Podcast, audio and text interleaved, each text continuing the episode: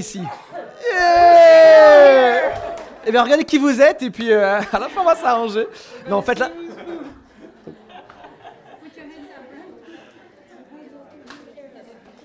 En fait, là, je fais un truc que j'ai toujours détesté qu'on me fasse. I just did something that I hate hate it when people do. Et en fait, je crois que ça a toujours été aussi un rêve de le faire. But at the same time, it was always a dream of mine to do it. Donc, merci la cité pour ce rêve. Comme vous avez compris, aujourd'hui, je vais vous parler du célibat. So as you understood, today we're going to speak about celibacy. Donc, c'est dans la suite de la série euh, qu'on a commencé il y a deux semaines. On a vu le mariage, on a vu le dating, et là, on est au célibat. On n'a pas vu le mariage, on a vu, c'est une introduction à la série des relations. Dating, célibat, et puis la semaine prochaine, ce sera le mariage. So the first um, session was about relationships in general. Then last week it was about dating and romantic relationships. Today celibacy, and next week marriage.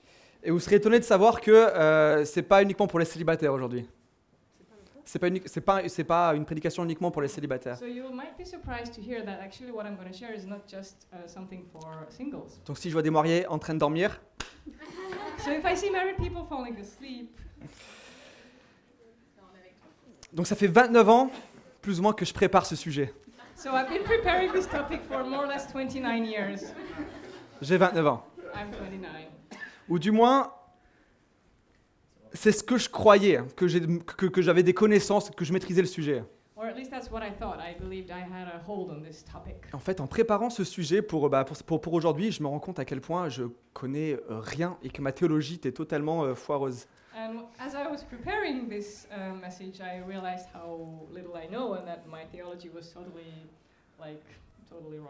Et j'ai aussi vu à quel point la culture dans laquelle je suis m'influence dans ma perception de voir le couple, le mariage, mais aussi le célibat. I, I could see how much the culture that I'm in just influences the way I see marriage and, and singleness and just. Aujourd'hui, quand on tente de définir le célibat, So today, when I when I try to and when I try to define singleness, la définition se pose souvent en fonction de ses présupposés contraires. so the definition often lies on the contrary pres- presupposition. Donc on est célibataire parce qu'on n'est pas en couple. We are single because we're not, uh, um, we don't have a romantic relationship. On est célibataire parce qu'on n'est pas marié. We are single because we're not married. Donc en fait, le célibat, c'est un peu une forme de non-situation. So it's like a non-situation. On ne le place pas au même niveau que le mariage, c'est une forme de période transitoire avant d'arriver à une réalité un peu plus élevée. So it's not something we put on the same level as marriage. It's like this um, temporary condition you have to go through. Et le point avec lequel j'ai envie de commencer, c'est de dire que le mariage et le célibat sont tous les deux des dons de Dieu.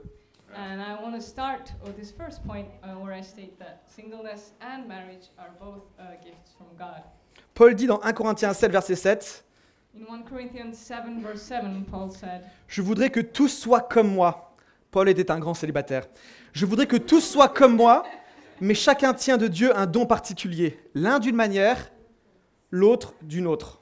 So Paul was saying, I want everybody to be like me, and he was this wild single man. Like, I want everybody to be like me, but everybody has a specific gift from God.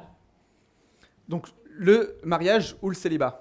Uh, marriage or singleness. Dans ce cas-là, Paul parlait du mariage, enfin du, du célibat euh, long terme. So in this case, Paul was talking about long-term singleness and celibacy, actually. Oui. Mais on peut aussi le comprendre en tant que, euh, enfin on peut, on peut le comprendre comme étant une période de célibat aussi. But we could also, also understand this as a, a period, just a time of being single. Et j'en profite pour poser une petite parenthèse ici, And I just want to make, um, say something in et je reviendrai pas sur ce point par la suite. Uh.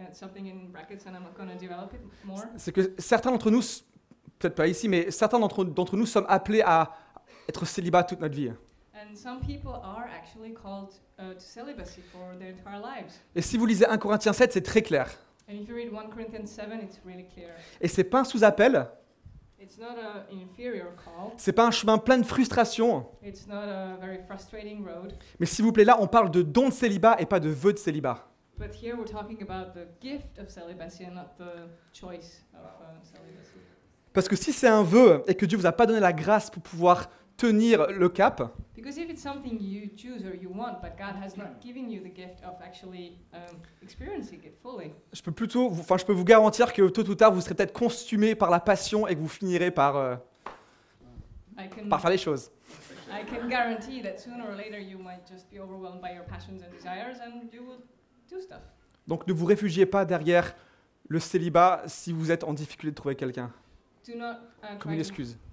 Do not use um, celibacy as an excuse if it's not really something that God has Mm. given you. Vœu de célibat, don de célibat. Deux choses différentes. So uh, a gift of celibacy and a choice or wish for celibacy, it's not the same. Parenthèse fermée. End of brackets. Donc je disais que le mariage et le célibat sont tous les deux des dons de Dieu. So I said that singleness and marriage are both gifts from God, Il n'y a pas de hiérarchie dans les dons que Dieu nous donne, dans les cadeaux qu'il nous fait. and there is no you Hierarchy. that in the gifts among the gifts that God gives us. Et là je cite Jacques 1, verset 17. Uh, James 1 verse uh, 17. et dit Tout bienfait et tout don parfait viennent d'en haut. Ils descendent du Père des Lumières, en qui il n'y a ni changement, ni l'ombre d'une variation. So all good gifts come from above, from our heavenly Father, and there is no change or no shadows in what He gives. Donc mon point, c'est que bibliquement, ça n'a pas de sens de définir le célibat en opposition au mariage. Ce sont deux choses qui s'opposent. So, Bibliquement, c'est pas vrai. so what I want to say is that biblically, there is no sense in opposing singleness and marriage because there is no biblical foundation to it. Donc bien, évi- bien évidemment, dans la pratique et dans la nature de ces deux dons, euh, il y a beaucoup de différences. Of course, practically speaking, those two gifts are very different, Mais en valeur, non. but not in their value. Donc si vous êtes célibataire aujourd'hui, vous n'êtes pas dans une sous-catégorie. So if you're single today, you're not in a subcategory. Sauf que dans la conscience populaire d'aujourd'hui, on voit, enfin, on perçoit quand même le mariage comme une réalité supérieure. Except that in uh, common consciousness today, uh, we perceive marriage as, some, marriage as something superior. Il y a beaucoup de célibataires ou des gens qui sont seuls, qui fixent leurs yeux sur le couple ou sur le mariage comme la finalité à atteindre. Many single people or people who are lonely also uh, just have this ultimate goal of okay, marriage is this um, higher thing. Donc on fait de la romance une idole, So romance beca- becomes an idol, le couple devient l'objectif, la panacée, and a couple becomes the ultimate goal, un prérequis à notre bonheur. um, something we require um, to be happy. Et le célibat, ça devient une forme d'anomalie.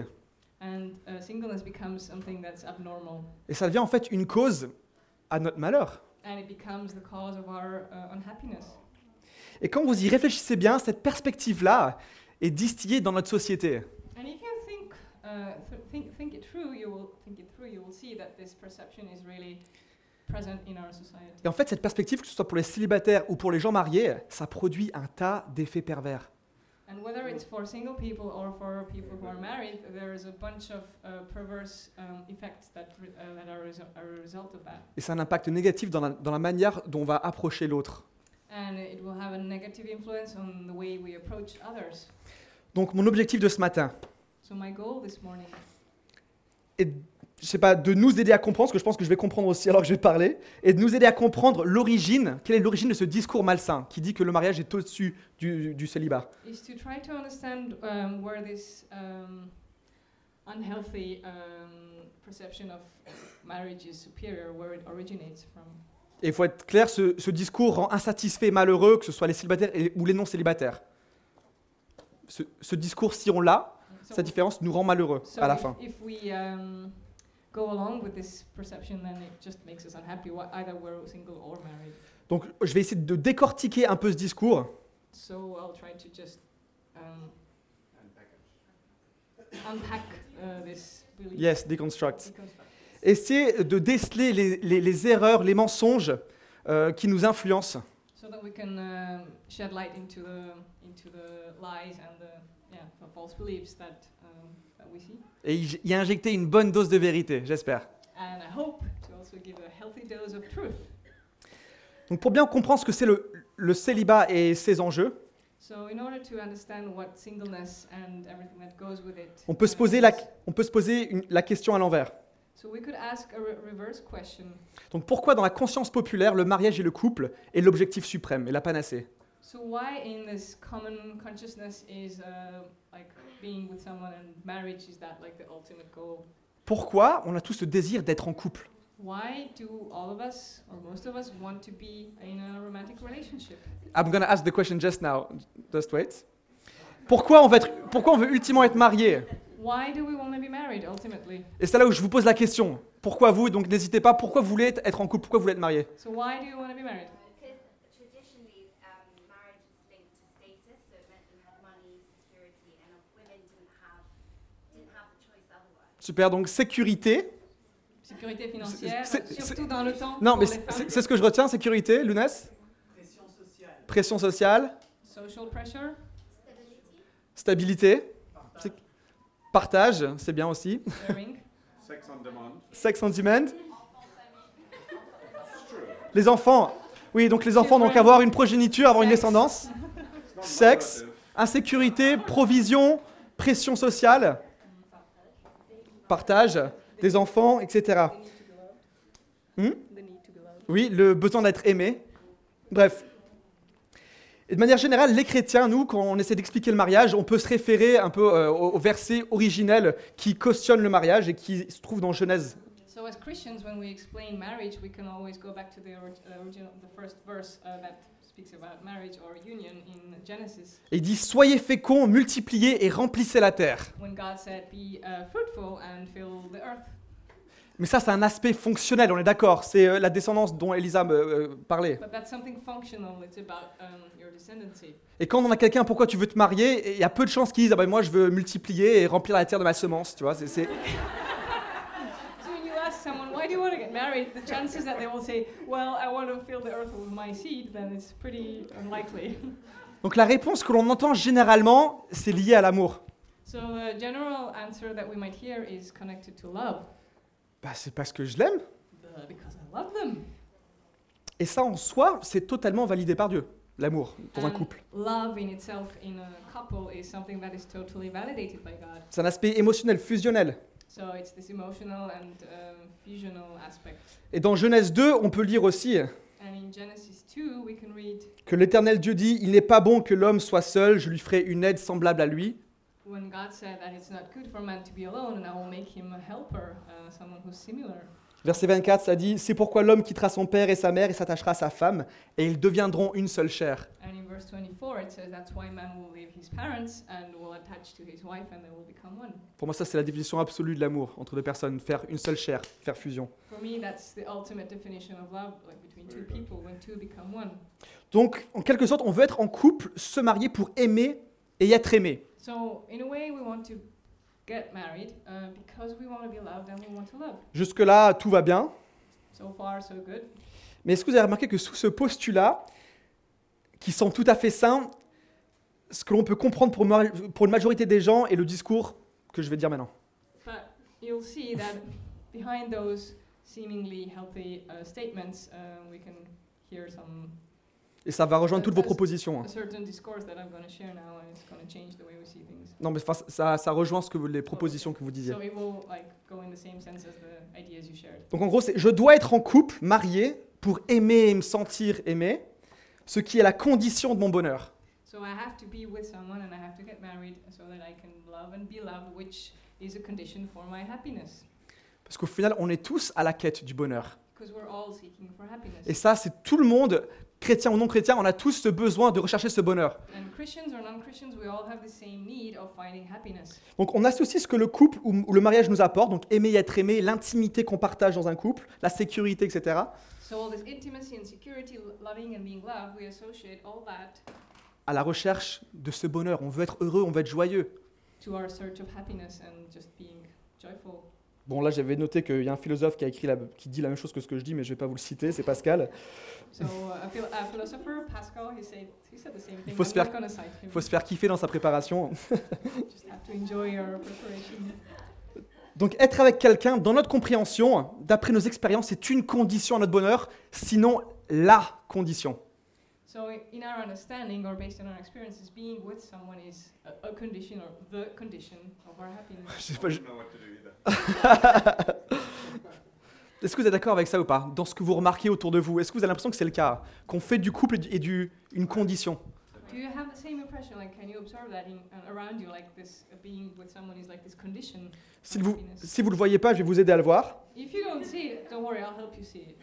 Donc est-ce que vous avez remarqué que pour beaucoup de gens, être seul est égal à être misérable,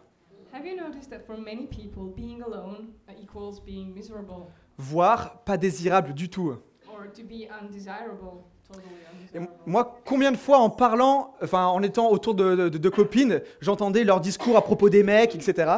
How many times have I heard my female friends uh, when they talk about guys? Parce que les filles aiment bien parler de ce genre de choses. hein. Like like. Donc imagine donc, ouais, tu sais que Franklin, il a toujours pas de copine. You know that so and so still doesn't have a girlfriend? Et sa copine qui lui répond, ah bon, mais pourtant, euh, il est mignon. And her friend's like, why? He's cute. Sinon, un autre cas de figure, Or another example, tu sais qu'Elisabeth n'est toujours pas mariée? do you know that Elizabeth is still not married? Ah ouais? Mais elle a quel âge? How old is she? Ou encore, Or ah ouais, moi en ce moment-là, moi je vais pas bien du tout. I'm so not doing well right now. Ah mais il faut que tu trouves un mec Oh, but you have you have to find a guy, Ça ira bien mieux and you will be better. Est-ce que c'est un discours que vous avez déjà entendu, vous? Have you already heard Ouais things like that? Et en fait, est-ce que vous vous rendez compte que ce type de, de discours And do you, véhicule énormément de mensonges? Do you realize that this kind of like talking like this Et ces mensonges, c'est si t'es seul, c'est probablement que t'as un grand problème ou que t'es moche.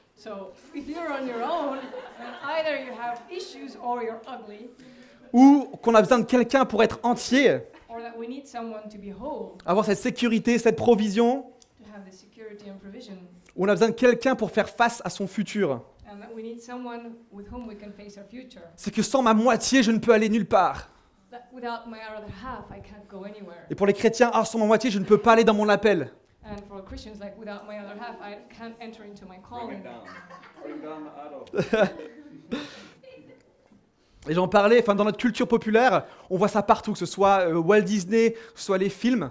And in our popular, pop, popular culture, we have this everywhere, like in Disney and all the movies. Et une référence que je pense que nous avons toutes, c'est le journal de Bridget Jones. One Non of our main references would be Bridget Jones's Diary. Et ça, pour le coup, c'est le cliché de la femme célibataire qui doit absolument être en couple. Moi aussi, alors.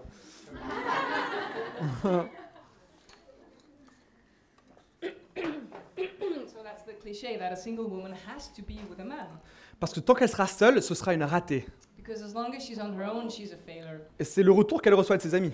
And that's uh, the message that she receives from her friends. Donc tout ce, tout ce discours, on finit par l'intérioriser. Et, je- et je m'en suis rendu compte à quel point moi j'en étais emprunt. On l'intériorise. And this whole discourse, uh, the more we hear it, the more we inter- interiorize Et it. ça crée un tas de peur, d'insécurité, de méfiance. And it creates a whole bunch of um, insecurities and, and um, fears and like just being weary of others. Et on finit par dire, mais je dois être avec quelqu'un moi aussi. And you're like, oh, I have to be with someone. Et en fait, au final, être avec quelqu'un, ou vouloir être avec quelqu'un, c'est parfois une incapacité à rester seul. And actually, being with someone or wanting to be with someone is sometimes a- an inability of being alone, À une impossibilité de trouver notre joie et notre bonheur là où on en est. an impossibility of finding our joy and happiness in where we are, Être dans le contentement et la reconnaissance. to being content and just grateful. Merci Seigneur pour ce célibat que j'ai. Thank you, Lord, for the singleness. Very good.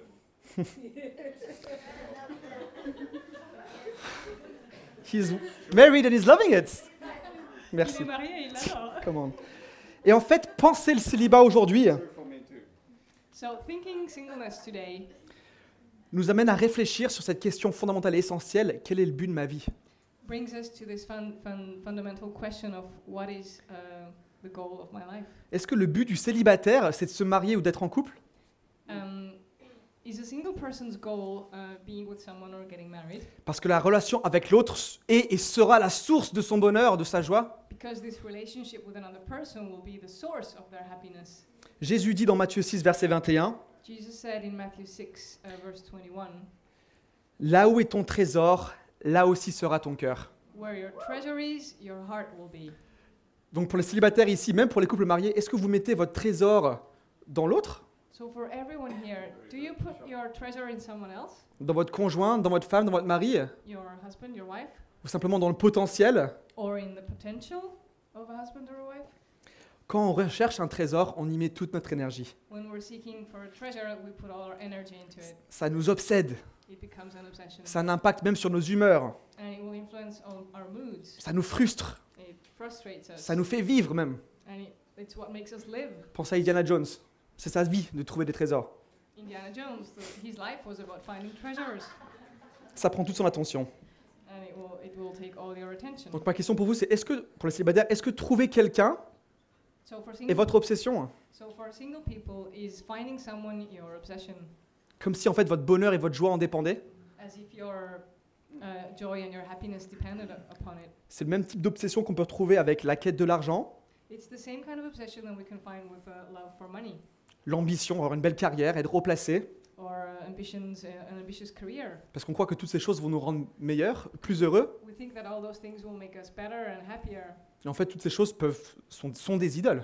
and all those things are idols. On parle que l'idole de la- de la- enfin, de, de l'argent, c'est euh, c'est- c'est Baal. C'est maman, merci. La prospérité, c'est Baal. So uh, the idol of prosperity is Baal, and for money it's Mammon. Est-ce que si on place notre trésor en autre, est-ce que ça ne devient pas non plus une idole? And if we put our treasure in someone else, don't they become an idol? Et juste pour mettre un peu de contexte, dans l'Ancien Testament, avant que la grâce de Jésus nous avait nettoyés, So, t- for the context, in the Old Testament, before uh, the grace of Jesus cleansed us, c'est à cause de cultes d'idoles que les Israélites ont été déportés à Babylone. it's because of idolatry uh, that uh, the Israelites were deported to Babylon. Merci pour la grâce. Thank you for grace. Yeah, come on. Et on sait toutes ces choses ne nous satisferont jamais. And we know that all those things will never satisfy Elles nous us. combleront jamais. They will never fulfill us. Pourquoi? Why? Parce que le but de notre vie, c'est de connaître Jésus. Et c'est le connaître qui sera la source de notre joie et de notre bonheur. And He is the source of our joy and of our happiness. Que vous soyez marié, que vous soyez célibataire, que vous soyez en recherche, ou que vous soyez célibataire pour votre vie, um, célibatie, Jésus doit être la source de votre joie et de votre bonheur. Donc là, je vais vous lire Philippiens 3, versets 8 à 9. I will read Philippians 3, verses 8 to 9. Et essayez de le comprendre dans le contexte du mariage, de l'union. And try to understand this in the context of marriage and union. Donc Paul dit, Et je considère même tout comme une perte à cause du bien suprême qui est la connaissance de Jésus-Christ, mon Seigneur. À cause de lui, je me suis laissé dépouiller de tout et je considère tout cela comme des ordures afin de gagner Christ. On va attendre la traduction parce que c'est important que tout le monde comprenne bien. Philippiens 3, versets 8 à 9. Philippians 3, um, verses 8 and 9. What is more, I continue to consider all these things to be a loss for the sake of what is far more valuable, knowing the Messiah Jesus, my Lord. It is because of him that I have experienced the loss of all those things. Indeed, I consider them rubbish in order to gain the Messiah and be found in him, not having a righteousness of my own that comes from the law, but one that comes through the faithfulness of the Messiah, the righteousness that comes from God. You can stop now. Yeah, thank you. Merci. Paul avait la révélation que toutes les choses qu'il avait écoutées, qu'il avait expérimentées, So Paul had this revelation that everything that he had tasted and experienced étaient de pâle couleur en comparaison à, à la joie de connaître Dieu. Maintenant, ce qu'il faut en tirer, c'est pas que le mariage est une ordure, mais que le mariage, le couple, est une, est une joie inférieure à celle de connaître, enfin d'avoir le, de connaître Jésus.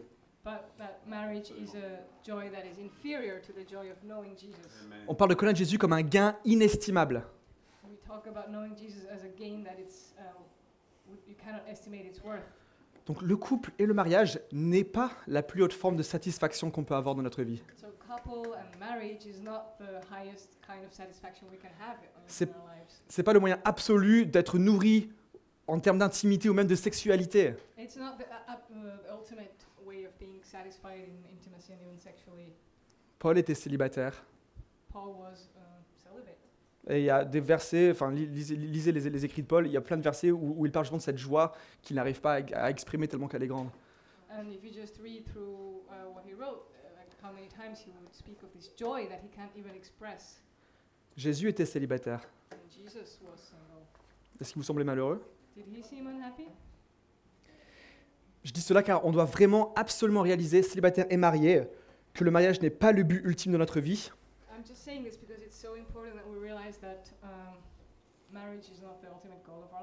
ni notre raison de vivre. and it's not the reason of our life either. Ce n'est pas notre trésor. It's not our treasure. Le mariage fera peut-être partie de votre vie, Marriage might be part of your life, et franchement, il n'y a rien de mal à aspirer à ça, c'est énorme au contraire, and aspiring to getting married. Mais- towards getting married, il ne peut être le but de votre vie. but it cannot be the goal of your life. Sinon, le mariage devient une idole. Otherwise, it's an Very good. idol. Sure.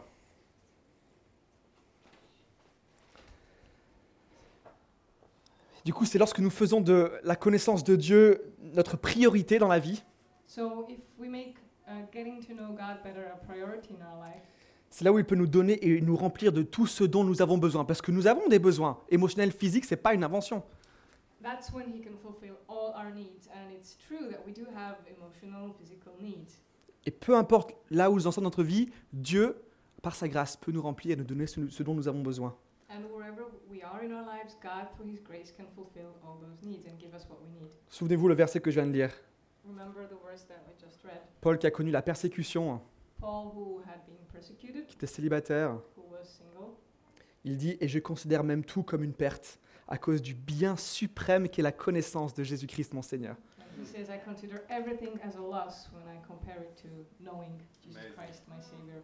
Ne cherchons pas le bonheur par, nos- par nos propres moyens, Let's not try to find our happiness with our own means, à forcer des relations, to force relationships. Parce qu'on est frustré. because we're frustrated. Et je comprends, et je dis ça avec beaucoup d'humilité. Je sais qu'être célibataire à 20, 30, 40 ans, ça peut être parfois très difficile. I know that being single when you're 20, 30, or even 40 can be very hard sometimes. Mais ce qui est libérateur dans ce que je suis en train de dire, c'est que Dieu peut nous remplir peu importe là où nous en sommes. Is that God can fulfill us no matter where we are. En tout temps, il peut être la source de notre joie et de notre bonheur. At all times, He can be the source of our happiness and joy. Very good. Et ça, ça veut dire, pour moi, en tant que célibataire, And for myself as a single person, it means que je peux vivre ce célibat à fond. that I can live uh, my singleness to the fullest Parce que le célibat doit être une célébration. because it has to be a celebration. 1 Timothée 6, verset 17. 1 Timothy 6, verse 17 Dieu nous donne tout en abondance pour que nous en jouissions. God gives everything in abundance that we might rejoice. Donc Dieu nous donne toutes choses pour que nous en jouissions. God gives us all things that we might rejoice. Toute chose veut dire toute chose. Everything means everything. Votre célibat vous a été donné pour que vous en jouissiez. Your singleness has been given you so that you might be joyful in it. Votre mariage vous a été donné pour que vous puissiez en profiter. And your marriage has been Il y a des choses à vivre et à apprendre dans ces périodes, dans ces saisons. And there are things to experience and to learn in those seasons. Pendant nos saisons de célibat, et je le prends pour moi directement, So during this season of singleness, and it's also for me, je pense que ce que Dieu souhaite, I think what God wishes c'est qu'on puisse découvrir qu'il est la plus grande joie et le plus précieux trésor que nous ayons. Et quand dans notre saison de célibat, on trouve vraiment notre joie et, notre, et qu'on met notre trésor en Dieu, And if during our singleness we find our happiness and our treasure in God, lui, il est glorifié. Il est glorifié. Et c'est mon objectif. Moi, je veux donner toute gloire à Dieu dans ma vie. And that's my goal, and I want to give all the glory to God in my life. Et vous? Et en retour, Dieu nous assure qu'on sera comblé. Il y a cet échange divin qui dit que quand je fixe mes yeux sur toi, There's this divine exchange that says, if I set my eyes on you, psaume 37, verset 4, uh, Psalm 37, verse 4, fais de l'éternel tes délices, delight yourself in the Lord, et il te donnera les désirs de ton cœur. and He will give you what your heart desires. Dieu nous assure qu'il pourvoira en tout temps et à jamais à nos besoins physiques, émotionnels, financiers. God assures us that, that at all times and forever He will provide to our physical, emotional, financial needs. Donc il est inutile de chercher en l'autre ce réconfort, ce manque. So it's pointless to, to seek in someone else um, to, to um, fill this void. Et je dis ça par la foi, And I'm saying this in faith parce que parfois je ne le sens pas du tout. because sometimes I don't feel that at all. Et c'est ça aussi être chrétien. And that's also part of being a Christian. Paul disait ça par la foi. And Paul was saying it in faith. En prison, battu, In prison or when he was uh, beaten, torturé, tortured, Il considère tout ça comme une perte pour le gain de connaître Christ. And he considers all this as a loss compared to the gain of sorry. knowing Jesus. Euh, oui, c'est ça. yeah. En résumé de cette première partie, So when I resume this first part, ce qu'il faut retenir, c'est que le mariage n'est pas, une- n'est pas une fin en soi. What you need to remember is that um, marriage is not an, an end goal. in Tout comme-. Tout comme le couple, qui ne peut pas être, qui ne peut pas être la source première de ma joie, de ma satisfaction, de mon plaisir. Just as a romantic relationship can, cannot be uh, the source of my satisfaction and of my joy. Deuxième chose à retenir, c'est que le célibat n'est pas une sous-catégorie ou une, ou une transition. And the second thing to remember is that singleness is not a subcategory or a transition. Et ça peut être une super période. Great, great. Paul disait dans 1 Corinthiens 7 que c'est une période où on peut justement s'adonner totalement au plan de Dieu. Paul was saying in 1 Corinthians 7 that it's a time when you can give yourself fully to God's plans. Il avait beaucoup de sagesse parce, parce qu'il disait prendre soin d'une femme, ça prend beaucoup de temps.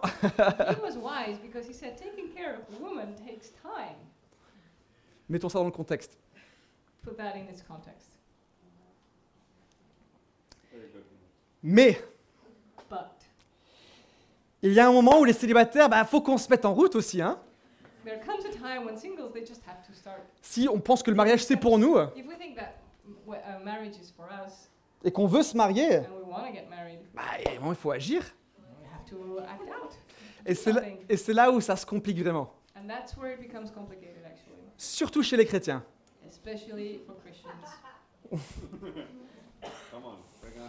Woo! Oh, give me some courage, Lord. Ok. Est-ce que vous avez remarqué qu'il y a, de manière générale, dans l'Église, mais aussi à l'extérieur, de grandes pressions qui compliquent les relations garçon-fille Have you noticed how within the church there is a lot of pressure that might complicate um, relationships between uh, men and women, et qui rendent toute idée de l'engagement extrêmement stressante and that makes the idea of commitment very stressful. Et vouloir s'engager auprès de quelqu'un, c'est pas évident. And wanting uh, to commit yourself to someone is not something easy À cause de ces grandes pressions qui viennent de nous-mêmes, because of all this pressure that comes from ourselves, de la société, from society, et pour les chrétiens, de l'Église. and for Christians, from church. Et la pression de l'Église est peut-être la pire. and the pressure from church might be the worst. Other churches, not the. non, c'est là. But I don't.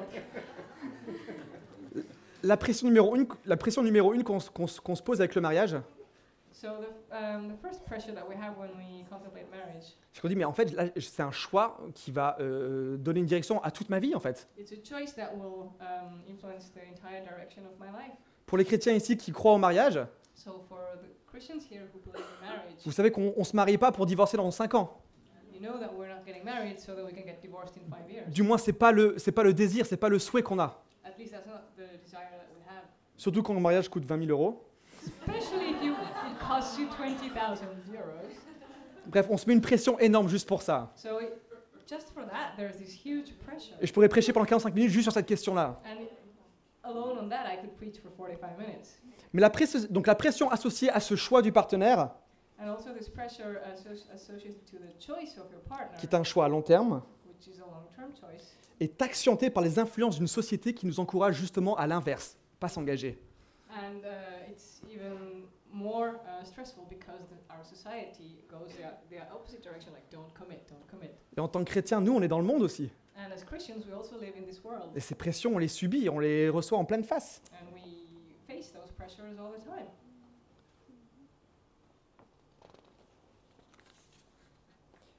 Donc cette pression qu'on a de la société, c'est parce que c'est une société de consommation.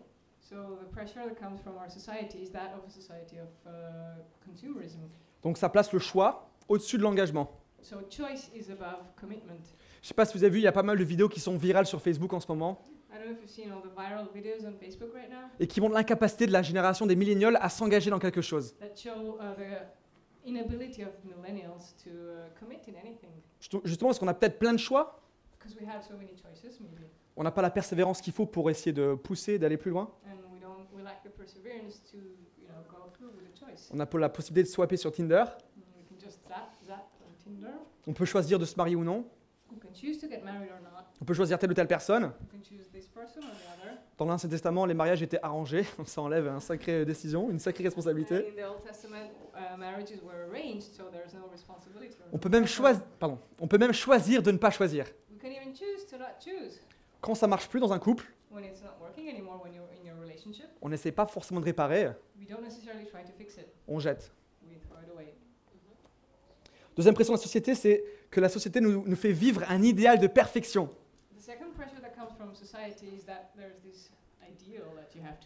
En fait, je, je vois qu'il y a beaucoup de chrétiens qui, qui croient vraiment à Walt Disney, en fait. and I, I've realized that there are actually many Christians who believe Walt Disney. On croit que c'est la norme. We think it's the norm. Et qu'il y aura ce prince charmant, cette princesse charmante,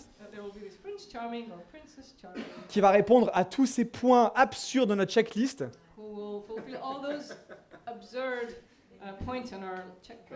Et on cautionne ça en disant non mais Dieu veut mon bonheur donc il va pourvoir. So we're like, yeah, God wants my happiness, so He will provide this person. Et en fait, on détourne notre regard de plein de potentiel. And we just don't, Come on. we miss so many potentials. Moi le premier. I'm the first one.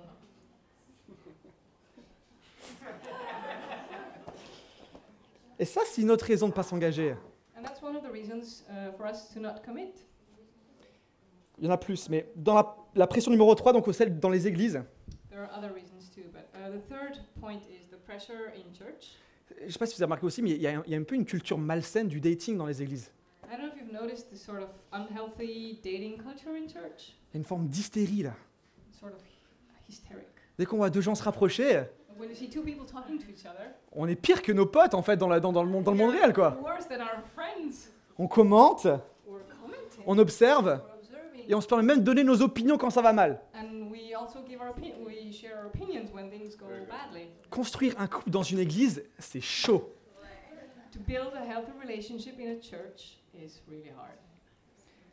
Donc quand vous rajoutez ces trois pressions, So together aux blessures et aux insécurités de lire votre passé et les histoires qui n'ont pas marché, with your personal wounds and, and experiences and bad experiences from your past l'éducation, and your um, education, les différences culturelles,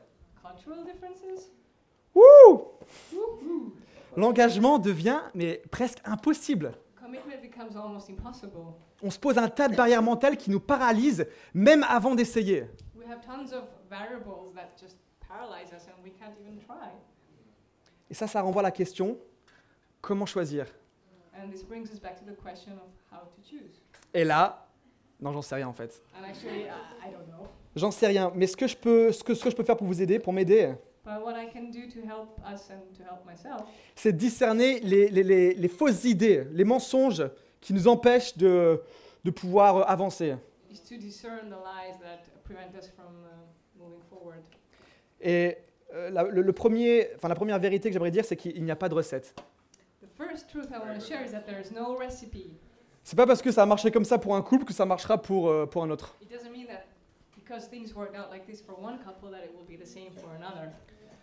J'ai une sœur qui, euh, qui s'est mariée, who got married, et avec son mari, ça a été immédiatement un coup de foudre. and with her husband, it was uh, love at first sight. Et Dieu, enfin, mon, mon- mon beau-frère a même entendu Dieu lui dire, écoute, c'est ta femme. And my brother-in-law actually even heard God say, "Well, this is your wife." Donc lui, il va dire, non, non, enfin lui, son, son, son discours ce sera plus, il faut que tu attendes ce coup de foudre. So he will go and tell you, "No, you really have to wait for this love at first sight." Ma grande sœur avait toute une liste, grand, yeux, euh, yeux, yeux verts, brun. had this whole list like he has to be tall, green eyes, dark hair. Elle a fini par marier un mec de taille moyenne, So she ended up with a medium height guy, blond, blonde, aux yeux bleus. blue eyes, Parce qu'elle a justement appris à voir en profondeur. because she learned to look into the to look into the depths. Elle a réussi à dépasser peut-être euh, sa liste de prérequis et à voir vraiment le trésor que Dieu avait placé en la personne. Il n'y a pas de recette. No. Chaque histoire, chaque, chaque dating sera unique. Every story and every dating relationship will be. Et votre seule responsabilité, c'est de discerner toutes les fausses idées que vous pouvez avoir. And your responsibility is to discern all the false perceptions and lies that you have. Et à voir si votre liste de prérequis, on en a tous une, avouez les célibataires, ou les filles peut-être, We all have a list, don't we? non? Peut-être pas. Mais que voir si cette liste ou ces attentes qu'on a, est-ce qu'elles viennent vraiment euh, est- est-ce qu'elles sont bonnes Et- Ouais, est-ce qu'elles sont bonnes? Just to check if those expectations that you put on this list, if they're good. Qu'est-ce que le Saint-Esprit dit? What the Holy, what does the Holy Spirit say? Demandez-lui. Ask him. La deuxième chose que j'aimerais vous dire, The second Et ça- et ça quand je me suis rendu compte, mais j'ai- halluciné, when I realized that, I was like blown away. c'est que le sentiment amoureux n'est pas un prérequis au mariage, dans la Bible. Is that in the Bible, the feeling of being in love is not a prerequisite for marriage. D'emblée, je déconseillerais à quiconque de se marier sans être amoureux. Well, of course, I, w- I would. Uh, I wouldn't recommend anyone getting married if you're not in love. Mais dans le contexte de la Bible, But in the biblical context, où c'était les parents qui euh, unissaient les, les- les personnes, when parents uh, united their children, et qui pourtant dans l'Ancien Testament, c'est là où on voit aussi tous, euh, enfin on voit qu'il y a de l'amour entre les couples, donc l'amour a dû venir à un moment donné. but we do see in many couples in the Bible that there was love, so love did Il y a au- happen at some point. Il n'y a aucun passage qui dit qu'il faut que tu aies les papillons dans le ventre avant de décider. No no passage in the Bible saying Non, non, non. Ce que la Bible dit, What the Bible says c'est que c'est la vertu qu'il faut chercher. that you have to seek out virtue, Les qualités humaines, human qualities, la crainte de l'éternel. and fear of the Lord. Quelqu'un qui place Dieu, qui place son trésor en Dieu, Someone who puts their treasure in God, qui ne fait pas de toi ton idole, son idole, who doesn't make an idol of you, mais qui trouve sa joie et son bonheur en Dieu. Parce que ça, c'est libérateur. Du coup, deux personnes peuvent se sentir totalement libres d'être elles-mêmes. so those who, two people can feel completely free to be themselves, Communiquer, oser dire les choses qui sont dures, qui fâchent. to communicate, to say things that are maybe not always nice to hear, Parce qu'à la fin de la journée, on sait que elle trouvera son réconfort, ou il trouvera son réconfort et sa joie en Dieu. because they know that at the end of the day they will find their comfort and their joy in the Lord, Et que je suis pas responsable de sa joie et de son bonheur. and that I'm not responsible for their happiness and for their joy. Very good. Ouais, donc lorsque vous cherchez quelqu'un, assurez-vous de regarder aux bonnes choses. So if you're seeking for someone, then be sure that you look at the right things. Et simplement, lisez Proverbe 23, c'est là où on parle de la femme de valeur, mais aussi l'homme de valeur, ça peut être compris dans les deux, dans les deux sens. Uh, read uh, Proverbs 23 that speaks about the woman of virtue, or the, you could also imagine it for a man of virtue. La description qui est faite, c'est un peu la ménagère parfaite. Yeah, go for it. yeah, so the description is like perfect. No, Perfect. Uh, it's just totally perfect. Ménagère, non mais dis-le. Ménagère, c'est une femme qui s'occupe bien de la, Like, de la uh, maison et de la... perfect housewife. Mais en fait, quand on met ça dans son contexte, on peut déceler plein plein de caractéristiques. But if you put it into the context, you can actually detect different uh, characteristics. Ouf, il est déjà midi 5. Vous avez encore 5 minutes? Five more minutes? Ouais. Donc bienveillance, bonté. Kindness, uh, goodness. Il y a un truc que j'aime beaucoup, c'est euh, elle rit en pensant à l'avenir.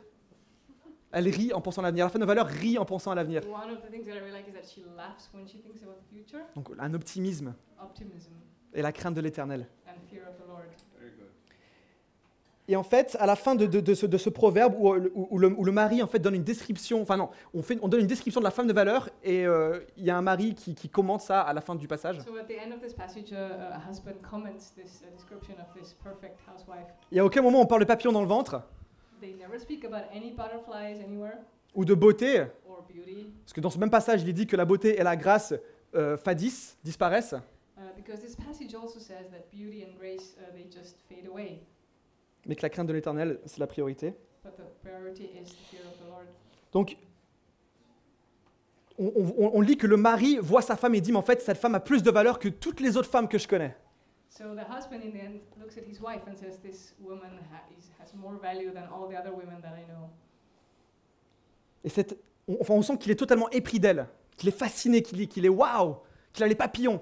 And we can imagine that he's completely head over heels in love and has also Mais- ça, c'est pas juste lié à un sentiment amoureux But it's not qui est passager, about qui ne dure pas. it's not about the feeling of being in love, which is transitory. Mais cet amour-là, c'est le reflet de l'engagement, But this, what he experiences there is a, a reflection of the commitment parce qu'il l'a choisi, because he chose chose it. parce qu'il a décidé de se dire à un moment, écoute, j'ai pas mal de choix, mais je vais décider de me focaliser sur une seule personne. Because he might have gone like, okay, I have choices here to make, but I'm going to choose to focus on this one person À cause de sa vertu. because of her virtue.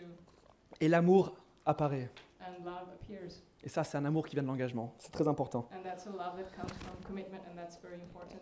Et le dernier point que j'aimerais qu'on voit, Very good. And the last point that I would like to et, et je crois que c'est un peu mon préféré, I think it's my favorite point. c'est qu'avant qu'il y ait un engagement, là je parle de l'engagement, So before any commitment, c'est qu'il faut qu'il y ait une action. Et là, je vais, là, je vais adresser euh, la pression numéro 3, celle de l'Église. So person number three from the church. C'est que dans l'Église, de manière générale, je remarque qu'entre les garçons et les filles, il y a une sorte de mur de verre. And I have this impression that in church, in general, there's this sort of glass wall between guys and girls. Justement parce que dès qu'on va commencer à parler à quelqu'un, elle va se dire Ouh, peut-être qu'il me, euh, il, m'envisage. Because as soon as we start talking to someone, we're like, oh, maybe they're considering me. Et que tout le monde dit Oh, il s'envisage. And everybody's like, oh, there may be, you know, an item. Alors qu'en fait, peut-être que c'est juste que tu as envie d'avoir une conversation, d'apprendre à connaître mieux la personne parce que tu la trouves géniale. And maybe you just want to have a conversation with a person because you think they're great. Mais la pression est trop insupportable. But the pressure is just really hard En plus, je suis pas forcément intéressé, And I'm not necessarily interested, donc je vais pas aller, euh, je vais pas aller parler à l'autre sexe. so I'm not gonna speak to the members of the other sex. Et voilà, un mur de verre qui se pose. And there's the glass wall. Et comment on peut espérer trouver un mari ou une femme si on ne dépasse pas ce, ce, ce, ce verre, ce mur de verre And how can we hope to find a husband or a wife if we don't go beyond this wall? Si on ne même pas de passer du temps ensemble If we don't even spend time together? Vous pensez qu'il y aura un coup de foudre? You think there will be um? Qu'il y aura une épiphanie, que Dieu va, va venir et va se mettre sur la tête de la personne pour dire c'est ta femme ou c'est ton mari? Do you think that God will show up and just sit on someone's head and say, This is your husband or this is your wife? Bah non, faut passer du temps. You need to spend time with them. Come on. Le deuxième point, c'est que nous sommes tous des frères et sœurs en Christ. La Bible le dit. The Bible says we're all brothers and sisters in Christ. Donc ça, ça fait référence à une filiation, So it's about une filiation euh, euh, brotherhood, because of, une filiation en Christ, a brotherhood in Christ, mais c'est aussi relationnel. but it's also about rela- uh, it's a relational thing. Dieu n'a pas créé uniquement la femme pour qu'elle soit l'épouse d'un homme. God did not create woman so that she could be a wife of a man. Dieu, not only, Not only, Oui. mais Dieu, mais Dieu a aussi créé la femme pour qu'elle soit la sœur d'un homme. But He also created a woman so that she could be a sister of a man. Donc les frères et les sœurs dans l'église devraient pouvoir passer du temps ensemble sans avoir cette tension sexuelle qui se dit ouh là là, je vais lui sauter dessus ou ouh là là, il va me sauter dessus. So men and women in church have to be able to spend time together without this sexual pressure. I'm gonna jump them, or they're gonna jump me. Dans Corinthiens, Paul dit que dans nos églises, on devrait voir du prophétique. So Paul speaks about prophecies in church in Corinthians. Et le, pro- le prophétique, c'est s'édifier, s'encourager, se réconforter. Prophecy is all about um, edifying, encouraging, and building each other up. Et ça, c'est mutuellement dans l'église. And it's something that's mu- mutual in the church. Et si vous ne le faites pas avec l'autre sexe, If you don't do it with people from the opposite sex, ça, veut dire que vous vivez, vous vivez l'église avec seulement une moitié. it means Des that personnes. you're experiencing church with only half of the people. Je sais pas si c'est un compliment, ça n'a jamais tué. Un compliment, I don't know if it's a compliment une parole gentille. uh, or a nice, kind word. On devrait oser, frères et sœurs, av- ess- essayer d'avoir ce rapport We should try, brothers and sisters, to actually interact. non hystérique, détendu, relax. No hysterics, just relax. Je trouve que mes potes hors, hors- enfin, hors de l'église, je trouve que les gens sont bien meilleurs que les chrétiens pour se faire des amis de l'autre sexe. I have the impression that my Very good. non-Christian friends are way better at making friends with uh, people from the opposite sex. On a besoin de nos frères et on a besoin de nos sœurs dans notre construction. We need our brothers and our sisters to build our. Et pour être honnête, quand je vois certains mecs When I see some guys se comporter ou dire des, enfin, ou, enfin, se comporter ou leur conversation avec les filles, and I, I like the way they uh, behave or talk to girls, je me dis qu'ils auraient peut-être dû passer un peu plus de temps avec leurs sœurs avant pour savoir comment parler. I'm thinking maybe they spend more time with their sisters so that they know how to be with a woman. Garçon, enfin, euh, euh, garçon, fille, si vous manquez d'expérience, Like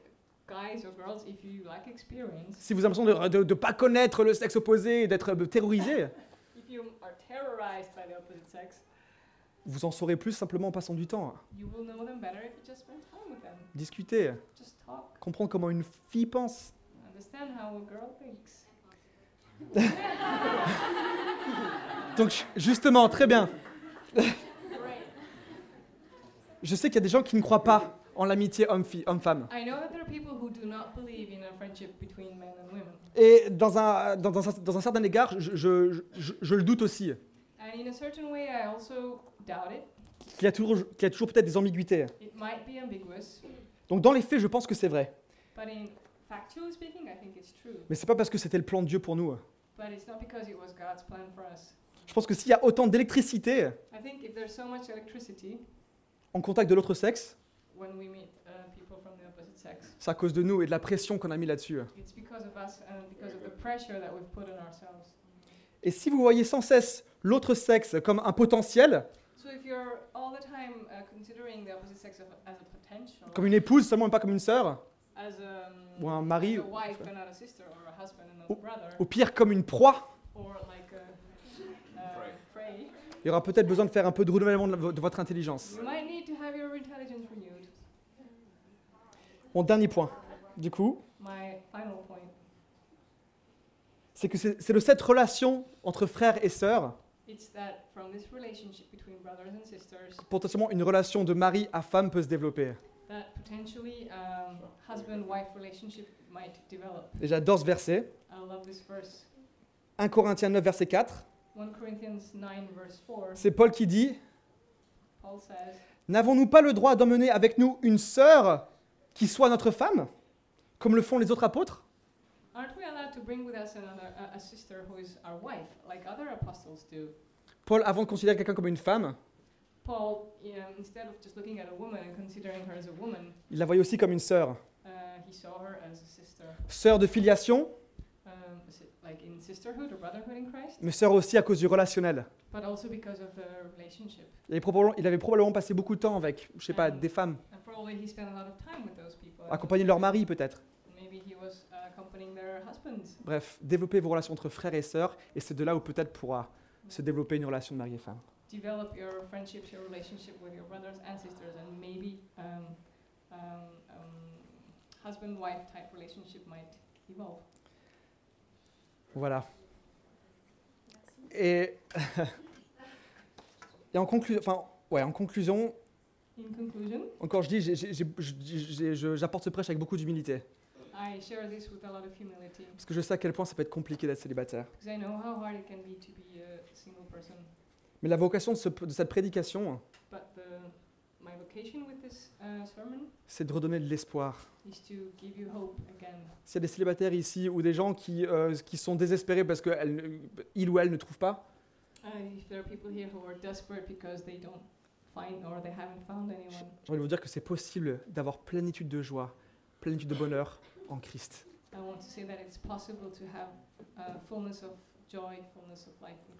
Osez le croire. Dare to believe it. Et si vous êtes marié et que vous vous, vous apercevez que la source de votre joie ou de votre bonheur, c'est votre conjoint ou votre conjointe, and that you realize and you realize that the source of your happiness and your well-being is your spouse, essayez de demander à Dieu, écoute Dieu, révèle- révèle-moi la vérité. just ask God to reveal the truth. Je veux pas avoir une idole. I don't want to have an idol. Je veux que tu sois mon Dieu. I want you to be my God. Yes? Ok, je vais prier.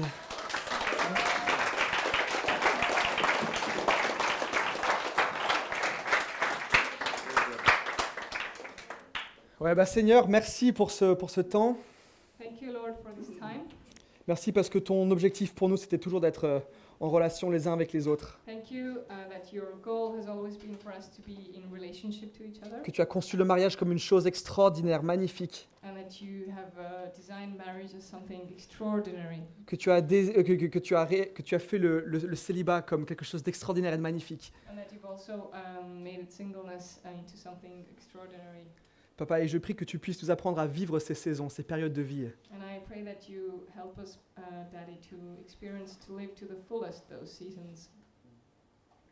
en te mettant au centre. uh, as we put you into in the center. Que tu puisses être la source de notre joie et de notre bonheur. Seigneur, et je prie aussi que tu puisses révéler à chacun ici And I pray that you would reveal to everyone here des points sur lesquels euh, la repentance est nécessaire. Uh, aspects or things uh, where repentance is required. Si on a fait d'autres choses une idole, If we've made idols of other things, si on a trouvé notre sécurité financière, notre provision en l'autre, if, if, if we, we have found our um, financial security or provision in someone else, ou même notre joie, notre bonheur dans notre carrière, or happiness in our career, Seigneur, on veut, on veut, on veut se repentir de ça. Lord, we want to repent from that. Mm. Ouais. Au nom de Jésus, Amen. Merci. Yeah, so Lots of things been said, very good. Beaucoup de choses ont été dites. So just in case if you missed something, Alors si vous avez raté une partie, I would just like to say that the message was uh, recorded, so it's available on SoundCloud.